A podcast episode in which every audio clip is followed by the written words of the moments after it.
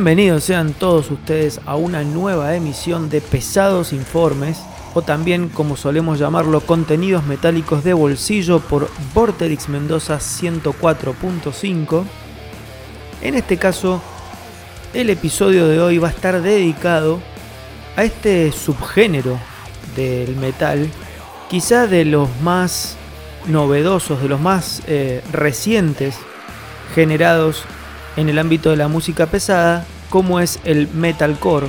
El metalcore que musicalmente podemos decir de que se construye con eh, un poco de death metal melódico, con mucha melodía en las guitarras y esa voz quizá más propia de un poco del death metal melódico. Y después también tiene algunos breakdowns propios del hardcore algunos pasajes menores, pero también pueden encontrarse de, hardcore punk.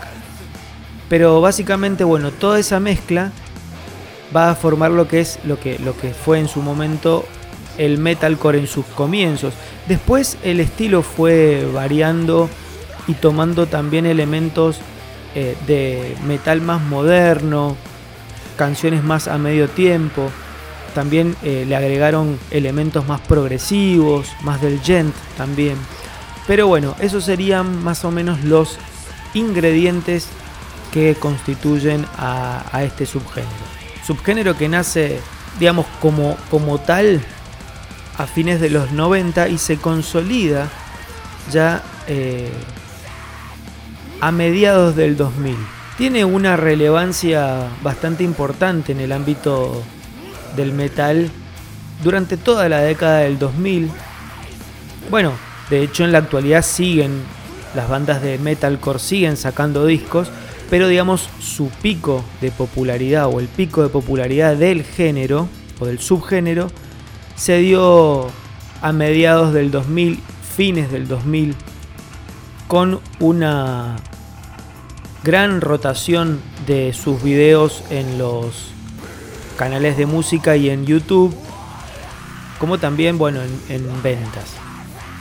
Para hablar ya específicamente de las bandas más representativas de este subgénero, vamos a empezar con no la que lo inventó, porque también es difícil determinar quién fue la primera que lo hizo, porque es un género que nace de una mezcla de estilos, por lo tanto es difícil determinar quién fue la primera que los, que los puso todos juntos, ¿no? Pero eh, hablando de bandas más representativas, vamos a empezar por una cuestión temporal nada más. Vamos a arrancar con Killswitch Engage. Banda que se forma en 1999, originaria de Westfield, Massachusetts, y cuyo álbum debut fue lanzado en el año 2000, el que se denomina de la misma manera que la banda Killswitch Engage, enmarcado este álbum en el costado más primitivo del metalcore, o sea, más cercano a lo que sería el death metal melódico, con muy poca melodía en cuanto a las voces.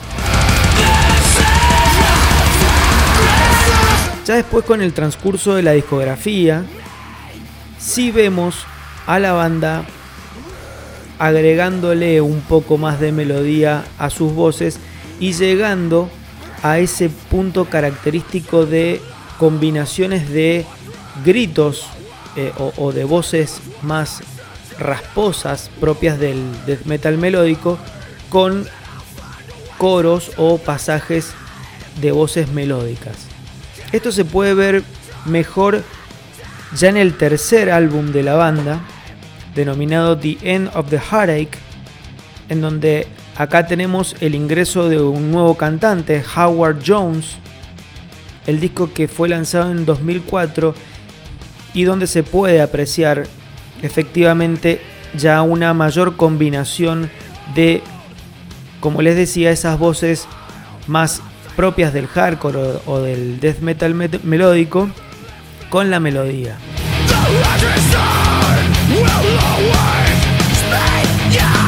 Este es el primer disco de la banda en ser certificado oro. Tuvo una gran eh, difusión y una muy buena recepción, tanto de parte de la prensa especializada como de, los fans. Y ya a partir de este momento empieza el, momento más importante, más eh, eh, exitoso de la banda y también no solamente de la banda sino del subgénero. Como, con discos como As Daylight Dies, en donde además de metalcore empiezan a jugar con elementos del metal más moderno, con canciones más a medio tiempo.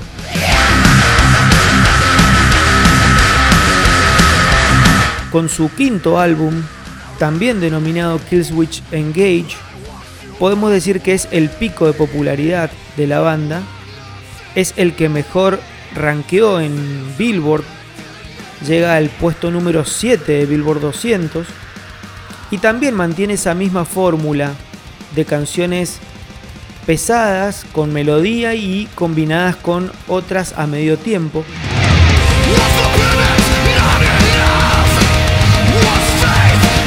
Estamos hablando ya del año 2009, año en donde ya empieza un poco la meseta y después el declive del subgénero en cuanto a la popularidad. No así en cuanto a la eh, a la publicación de grandes discos y de, con muy buenas canciones. Después la banda en, discos siguientes, como por ejemplo Disarm the Descent,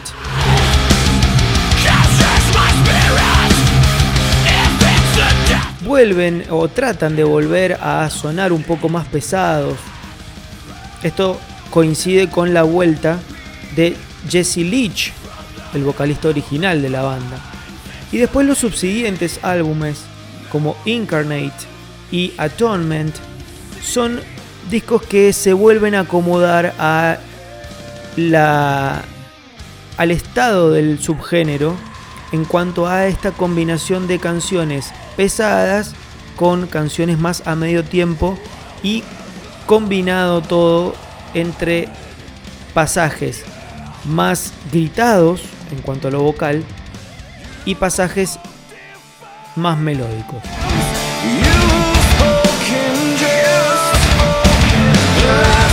Para cerrar entonces este primer bloque de pesados informes dedicado a este subgénero denominado metalcore, vamos a escuchar dos canciones de Killswitch Engage. Primero vamos con The End of the Heartache, canción que le da nombre a el tercer álbum de la banda y después vamos con By the Hand That Fits, tema que forma parte de su último trabajo denominado Atonement.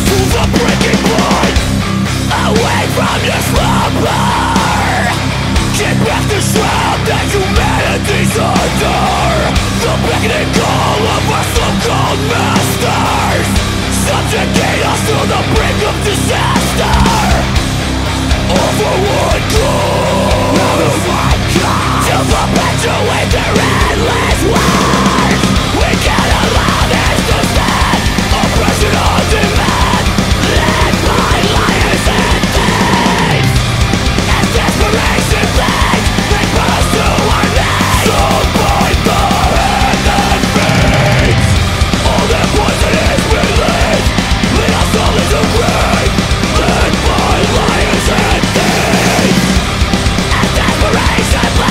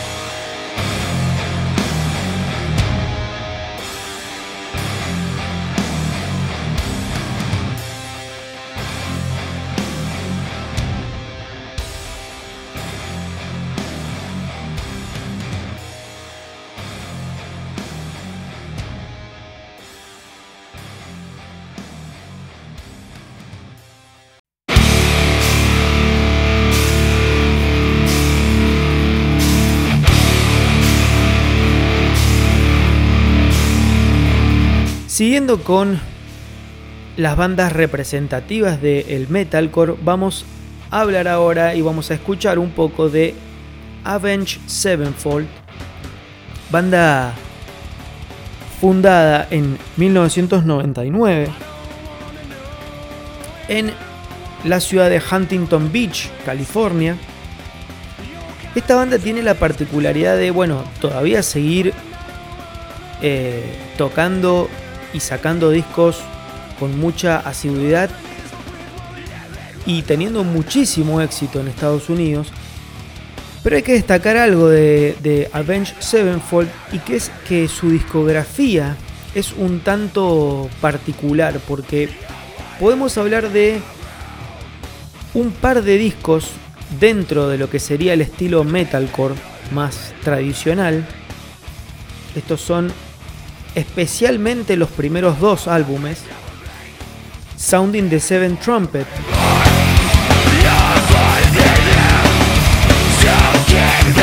del año 2001 y Waking the Fallen de 2003.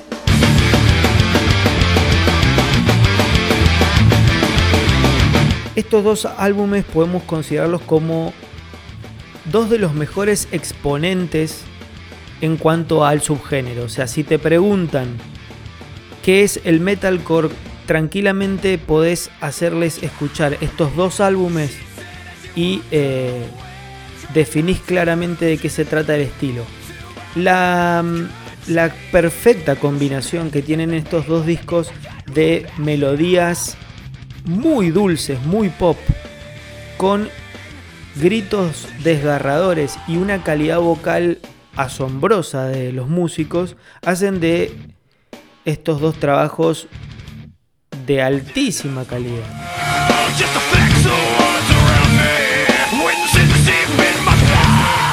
Después la banda, obviamente con, con el éxito conseguido, empiezan a experimentar con otros sonidos y otros elementos.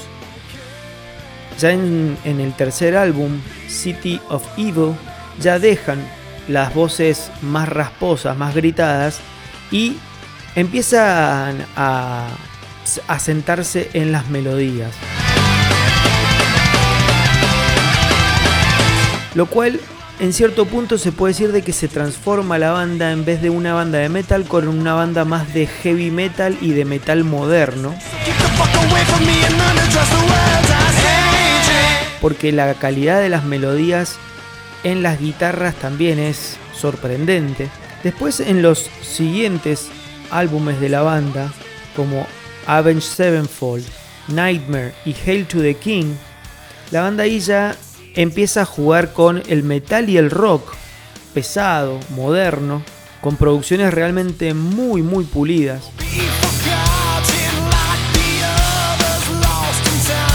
Y ya recién en el séptimo disco de la banda, denominado The Stage, ahí vuelven un poco a, en cierto punto, a las raíces. Otra de las bandas representativas del género es la formada en el 2000 en San Diego, California, denominada As Dying, que de, de, las que hemos elegido para hablar en este episodio de Pesados Informes es una de las más pesadas y las que se ha mantenido más, más pareja en cuanto al sonido. Su primer álbum, Beneath the Encasing of Ashes,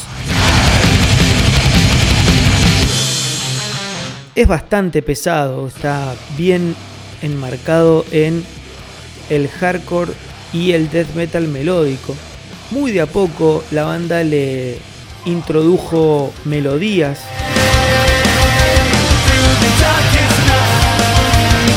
En su gran mayoría las canciones son más pesadas, como les decía, que eh, el resto de las bandas que, que vamos a repasar.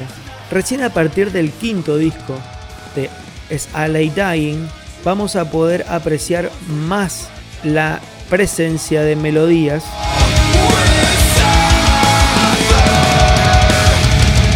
Y de, como en otras bandas, sonidos más modernos, más acordes a la tecnología, a la forma de grabar, a la forma de producción que se está usando últimamente.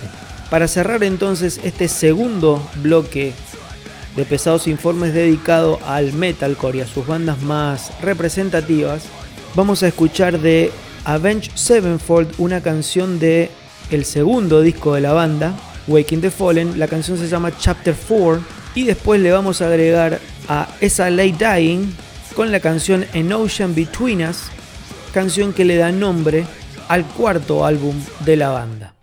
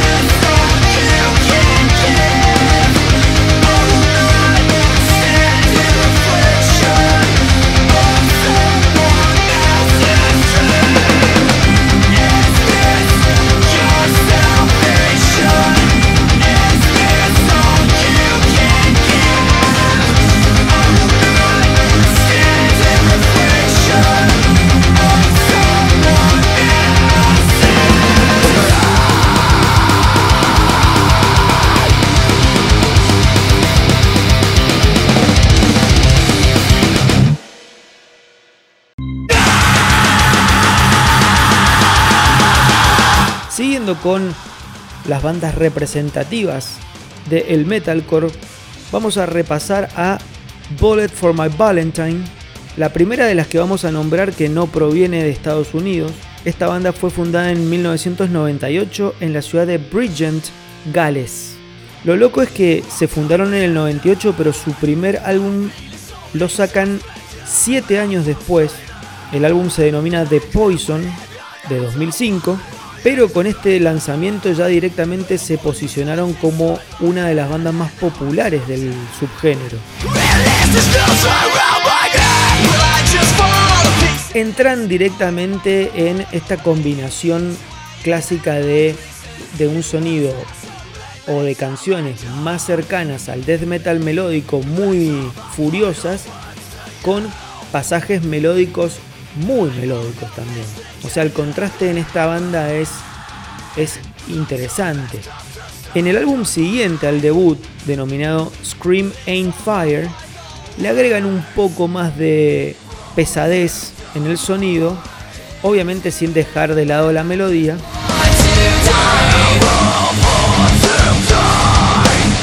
Lo que genera un éxito importante en la banda llegando al cuarto lugar en Billboard 200. Una locura para una banda tan nueva en ese momento. Después el éxito de la banda se mantuvo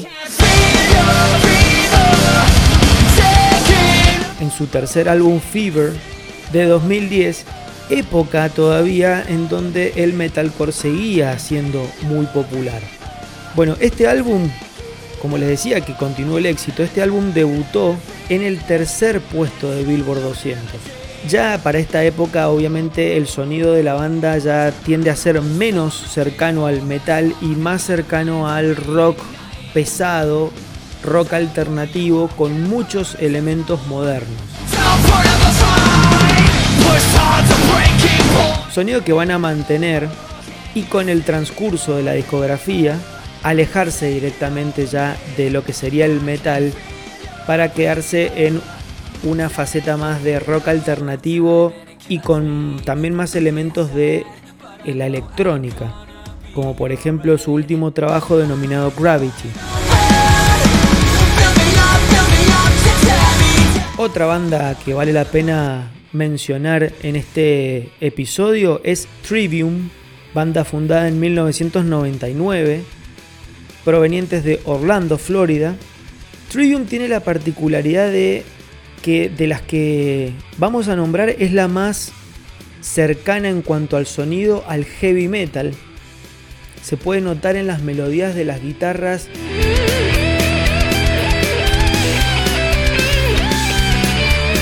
Ciertos pasajes quizás hasta propios de Iron Maiden.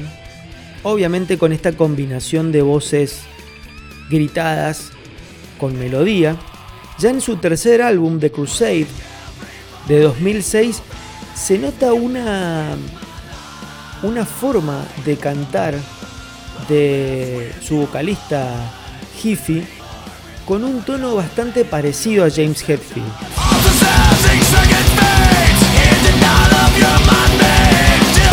dejan de lado los gritos para cantar en un tono bastante similar al vocalista de Metallica. Después en los trabajos siguientes como Shogun y In Waves, la banda toma de vuelta un poco la esencia del metalcore, volviendo en cierto punto a sus orígenes. Sonido que en cierto punto han mantenido agregándole obviamente elementos del metal más moderno, con algunas canciones también a medio tiempo, como es en su sexto álbum Vengeance Falls.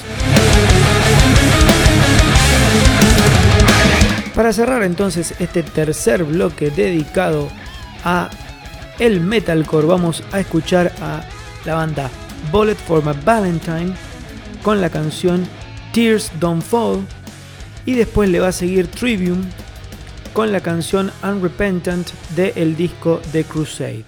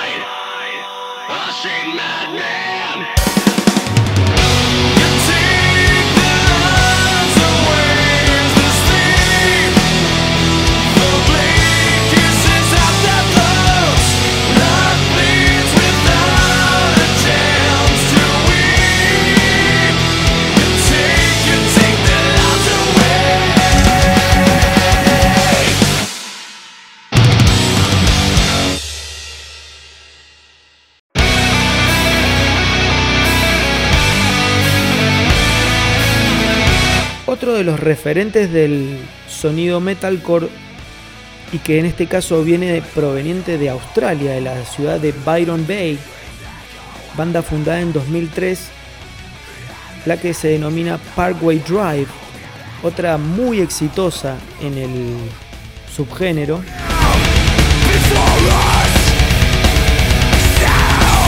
Éxito que le ha valido encabezar numerosos festivales a lo largo de, del mundo y que también puede ser considerada como una de las, de las más pesadas.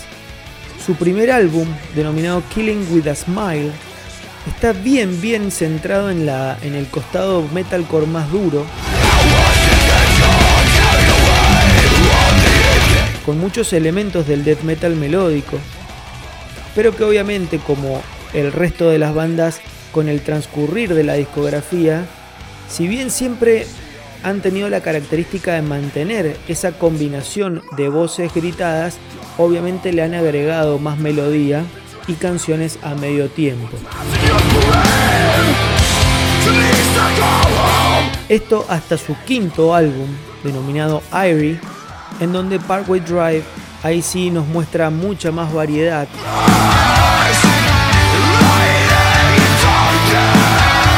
Ya prácticamente saliendo del metalcore más tradicional y agregándole otros ritmos y otra, otros sonidos. Siguiendo con este grupo de bandas representativas del metalcore, vamos a escuchar un poco, vamos a hablar un poco de una de las más exitosas y que también con ciertas particularidades. La banda es Bring Me the Horizon, banda fundada en 2003, proveniente de Sheffield, Inglaterra, que si ustedes ven o, se ponen a escuchar su primer álbum, Count Your Blessings, del 2006, es un disco prácticamente de deathcore, muy muy pesado.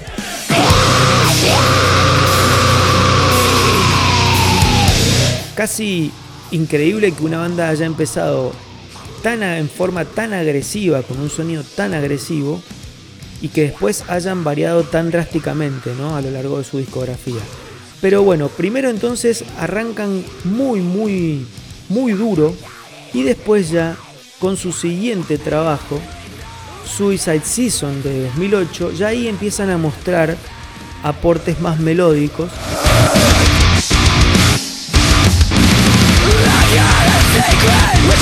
Y a medida que van editando discos, la carga de la melodía y de los teclados se hace cada vez más presente.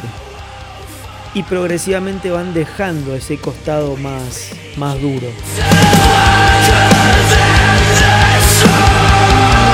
Ahora bien, esto, esta pérdida de pesadez va acompañada en forma casi directamente proporcional con el éxito. Que ahí uno se va dando cuenta de que la banda percibe por dónde va el lo que la gente quiere. El quinto álbum de la banda, That's the Spirit, de 2015, llega al puesto número 2 de Billboard 200. Bueno, en este disco ya ahí se percibe completamente la ausencia de eh, metal, coro de metal.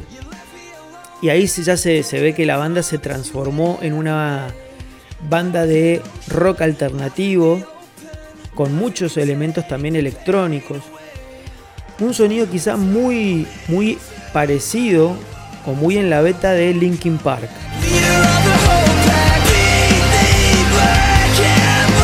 Y esto ya se ve tanto en That's the Spirit como en su último trabajo, denominado Amo del 2019.